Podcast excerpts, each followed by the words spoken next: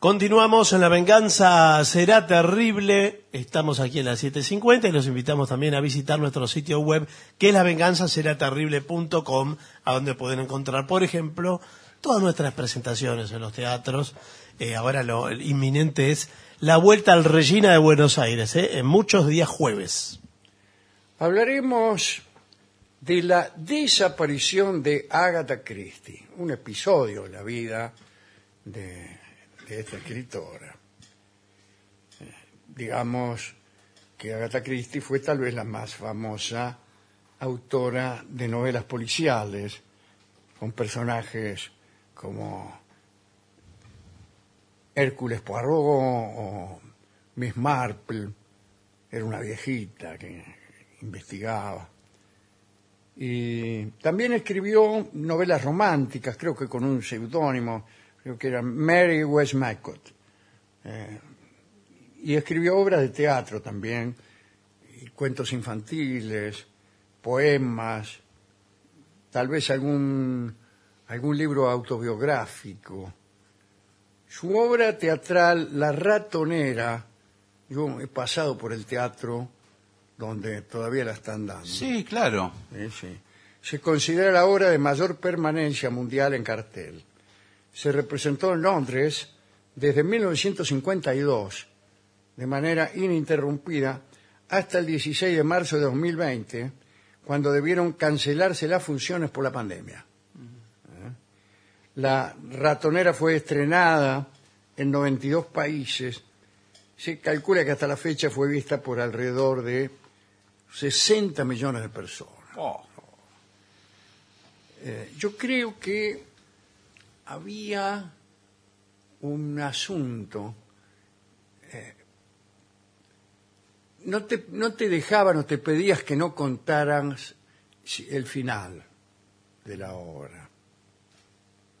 Algo así. Había como una especie de contrato de buena fe con los espectadores solicitando que no, que no contaran el final. Yo he sabido el final y me lo olvidé. O sea que alguien se lo contó o la vio. No, no, no la vi, pero conocí al final. Conocí al final. Y si me lo olvidé es porque no sería gran cosa, me parece. Yo eso recuerdo. Haber pensado, bueno, pues debo confesar que, que no he sido un gran admirador de, de Agatha Christie, siendo que yo tenía el vicio de las novelas policiales. Pero he leído algunas, creo que en un, durante un verano en Miramar, que yo no, no había llevado material de lectura, creo que una amiga me prestó un volumen donde había varias novelas ah. de, de Agatha Christie. Y ahí me leí cuatro o cinco novelas, o tal vez más. Y me gustan, sin embargo, las películas que se hacen con, con, sus argumentos, que son películas imagínese películas policiales también. No, no estamos hablando de genialidades, pero en general se dejan ver. Nació Agatha Mary Clarissa Miller el 15 de septiembre de 1890 en Torquay, una localidad costera al sur de Inglaterra. Fue la menor de tres hermanos, una familia de clase media alta. El padre era norteamericano y la educó en su propia casa. Su mamá, Clara, era británica y eh, aprendió a leer, eh, no la mamá, sino eh, Ágata, muy, muy temprano, cuando tenía cinco años. Leía novelas infantiles, juveniles, pero no iba al colegio, como se ha dicho, ¿no? El padre decidió que la educaran en su casa y no tenía con quién jugar y se inventaba amigos imaginarios, como hago yo todavía. Mm. Eh, comenzó a escribir poemas cuando tenía 11 años. A esa misma edad sufrió la trágica muerte de su papá.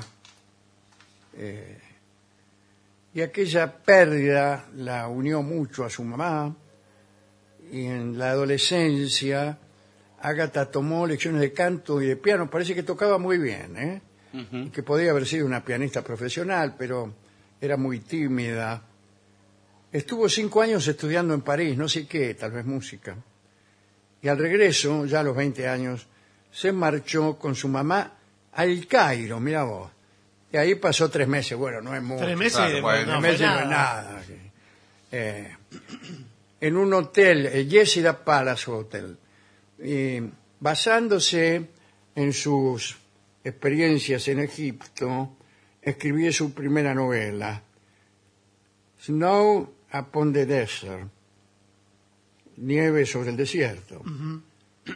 Pero todos los editores a los que se le envió la rechazaron. Y ya en 1912 conoció al señor Archie Christie, que era un aviador que quería unirse a la Real Fuerza Aérea. Se enamoraron rápidamente, se casaron en 1914, justo ya había empezado la guerra. Y mientras Archie luchaba en Francia, Agatha formaba parte del destacamento de ayuda voluntaria en un hospital de la Cruz Roja en su ciudad natal. Bueno, y aquella experiencia como enfermera le sería muy útil en su faceta literaria, ya que aprendió muchas cosas sobre toxicología, por ejemplo, las dosis necesarias para envenenar a alguien o los síntomas de cada tipo de veneno. Eso para un escritor es indispensable. Eh, Bueno, bueno, y claro, Es y- imp- y porque sí. le permite envenenarse Sí. eh, y dejar de molestar con su vida. No, porque le permite escribir con detalles la novela. Sí, bueno. Ella y su marido se vieron muy poco durante la guerra, vio, lo- vio lo que son las guerras. Pero cuando eh, finalizó la guerra, iniciaron por fin su vida de casado. Era hora, ¿no? Se instalaron en Londres eh, y en agosto de 1919 Agatha dio a luz a su única hija, Rosalind. En 1920 por fin pudo publicar con el sello de Bodley Head su primera novela de detectives, El misterioso caso de Styles. La había escrito en 1916, durante la época en que sirvió como enfermera, y era la primera obra en que aparecía el famoso detective Hercule Poirot. Era un belga, como saben ustedes. Y parece que ahí donde, donde trabajaba Ágata durante la guerra, venían muchos refugiados belgas.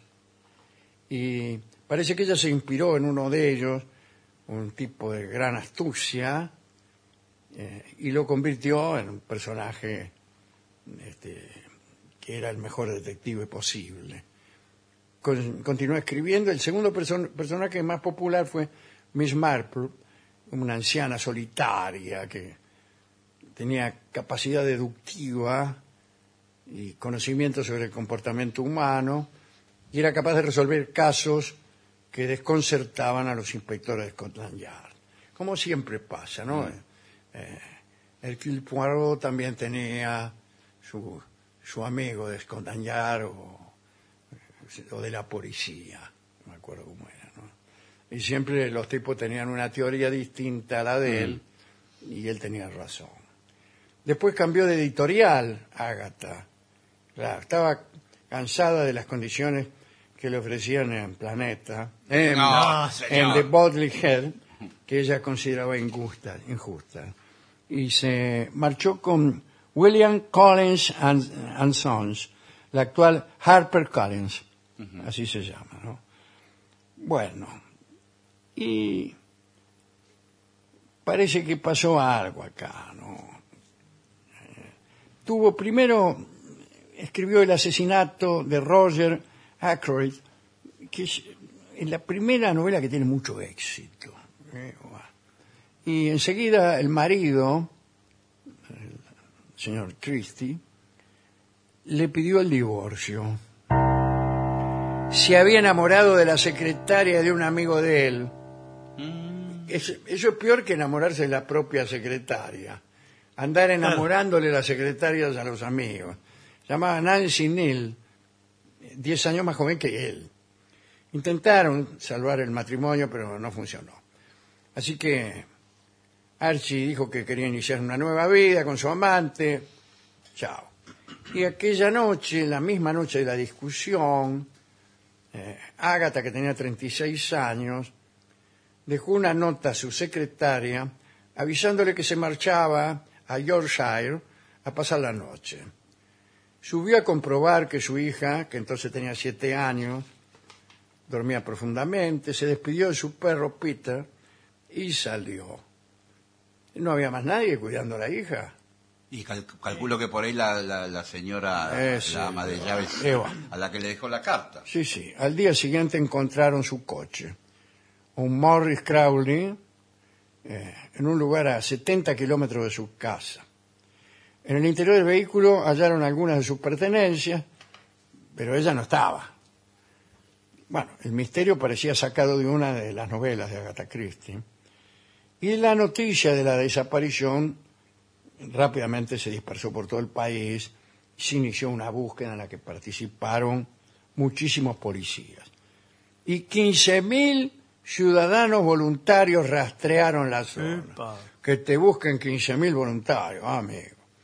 Un diario ofreció 100 libras a cualquiera que pudiera facilitar alguna pista sobre su paradero. Inclu- incluso nuestro amigo, Sir Arthur Conan Doyle, Mm. eh, que bueno, como ya comentamos alguna vez, era muy creyente, medium y espiritista, eh, logró hacerse con un guante de Ágata y fue con él a una vidente para que le revelara su paradero.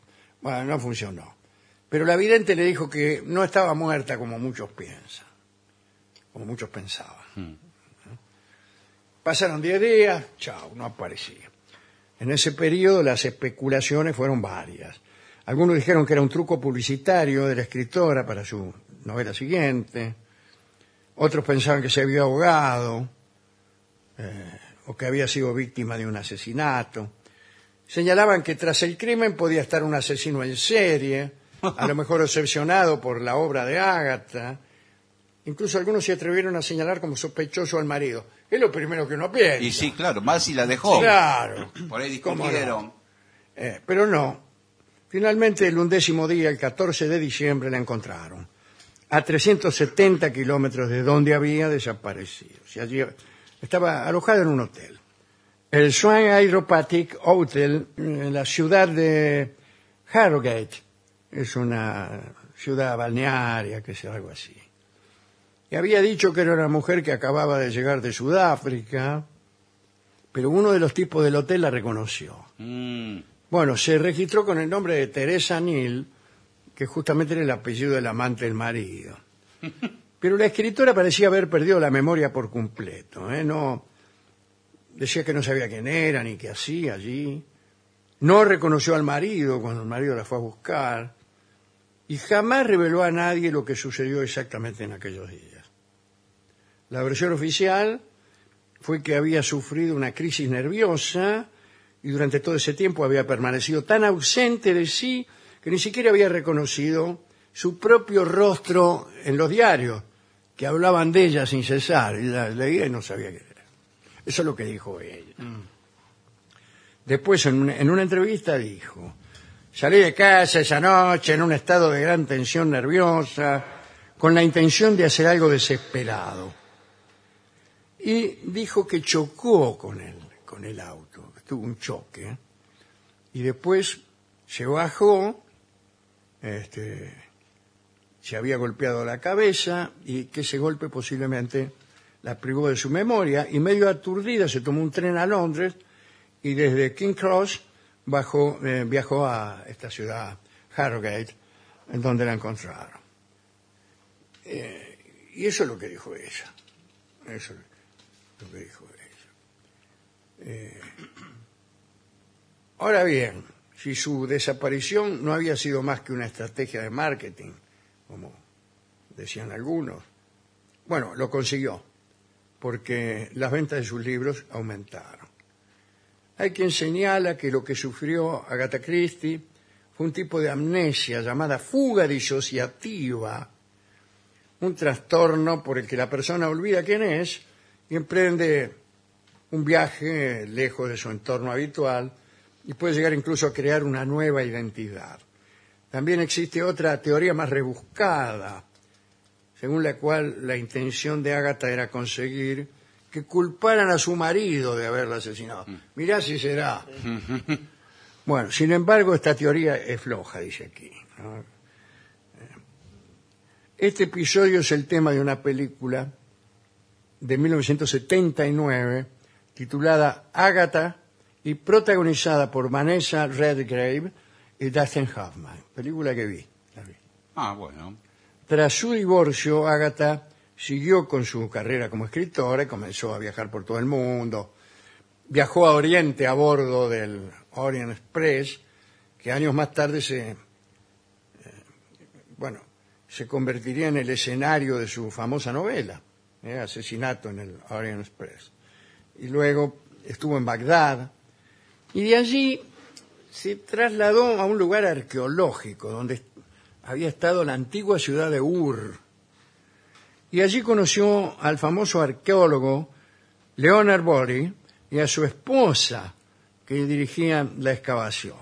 Se hicieron amigos, un año después regresó, pero eh, allí, en, en ese lugar de excavación, conoció a otro arqueólogo, más joven, llamado Max Malavan, de 25 años. Ella lo describió como un hombre delgado, Mm, Bueno. moreno, joven y muy tranquilo. Se enamoraron y se casaron en 1930. En una entrevista para la radio, el marido atribuyó a Ágata esta famosa frase. Dice, el marido del arqueólogo, no el, nuevo, sí. El nuevo. La frase era, casate con un arqueólogo. Cuanto más envejezcas, más atractiva te encontrará. Bueno, fue un matrimonio feliz que duró hasta el fallecimiento de Ágata. Murió en el 76, 1976. Esta relación con el mundo de la arqueología y egiptología también fue aprovechada por, por Ágata para escribir novelas como Asesinato en Mesopotamia, Muerte en el Nilo. Sí, conocido. Claro. Cito algunas otras obras de, la, de Agatha Christie. Un cadáver en la biblioteca.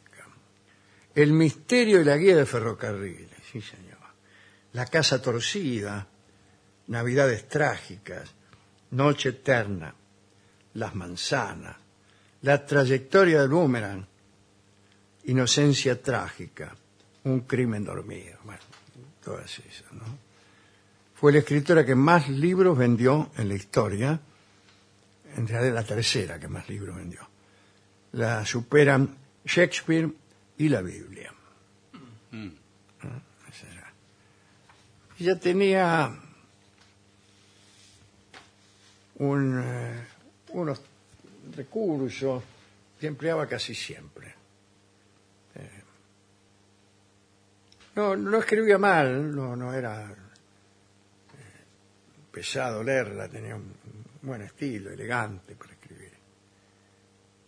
Pero sus recursos para crear misterios eran un poquito más limitados. En general se trataba de un número determinado de personajes que estaban eh, como encerrados o confinados en, en un lugar también acotado. Por ejemplo, estaban todos en un hotel, Sí. por ejemplo, estaban todos en el Expreso de Oriente, por ejemplo, estaban todos en un barco, por ejemplo, estaban todos en una isla griega. Bueno, entonces, todos esos personajes eh, completaban una lista de sospechosos. Vos ya sabías que no, no iba a pasar nada con nadie de afuera. Y, y ella trabajaba al lector haciendo recaer sospechas sobre A, B, C o D, y después el asesino terminaba siendo Y. Eh, aquí hemos Sí, sí. glosado esa costumbre con, diciendo cosas graciosas como que después cuando uno descubre ese perfil de acción ya empieza a sospechar inmediatamente del que menos parece. Claro, claro. del que menos. Entonces el escritor reacciona ante esa actitud del lector y a partir de ahí las novelas hacen que el asesino sea el que más parece Claro, evidente. Claro. Y eso a la- al lector astuto le parece sorprendente. Claro. Claro. Como yo esperaba que el Claro. culpable fuera el menos pensado y era el más pensado. Bien. Si siguen en esa línea, va a confesar eh, el asesino en la primera página y, Claro. y no hay novela. Claro, no hay novela. No hay sí. nada. Y no hay novela policial. Policial, claro. Sí, claro. Bueno, y sin embargo hay muy buenas novelas, yo digo que no son policiales, donde, donde el asesino Aparece al principio. aparece al principio, o donde la novela es escrita por el asesino, o donde el misterio comienza cuando detienen a alguien por asesinato. Bueno, hay muchos recursos. ¿A quién podemos dedicar este recuerdo de Agatha Christie? Bueno, a la propia Agatha Christie, que era persona simpática.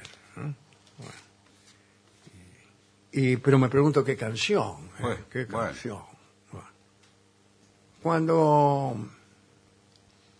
la sorpresa se convierte en el objetivo principal de un artista, algo hay que que no está del todo bien.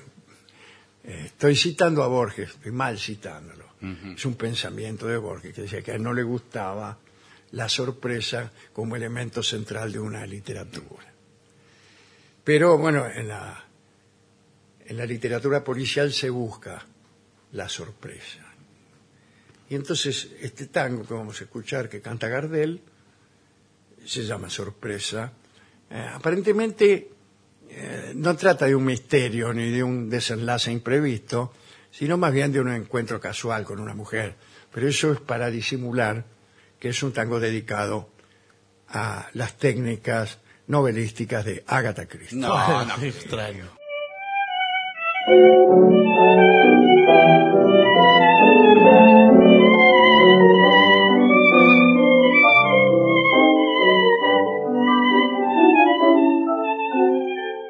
Sorpresa me dices al verte pasar, al fin he logrado triunfar en mi afán. Te encuentro más linda, más joven que ayer, luciendo tu porte de bella mujer. Si te he despreciado, traté de ocultar aquel gran cariño que no demostré. Yo soy un perverso, nacido para el mal, por eso he querido poderte olvidar. Hoy lejos de ti tendré que sufrir, si vieras lo cruel que fue para mí, dejando el cariño que tanto adoré, me vi fracasado, sin alma y sin fe, Busqué distraer mi loca pasión, traté de engañar a mi corazón. Y más encendía en el interior deseos ardientes de tu dulce amor.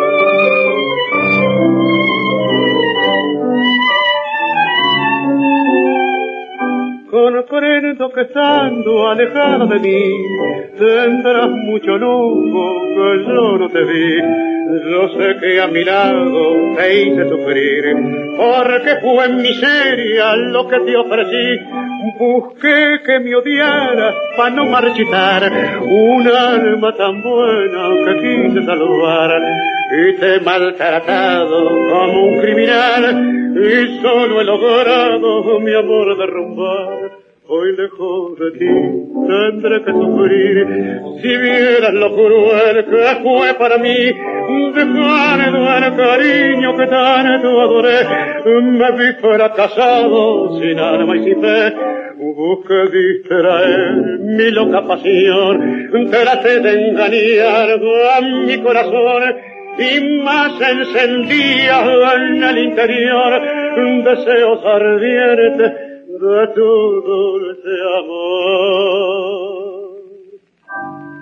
Era Carlos Gardel, en La venganza será terrible, sorpresa.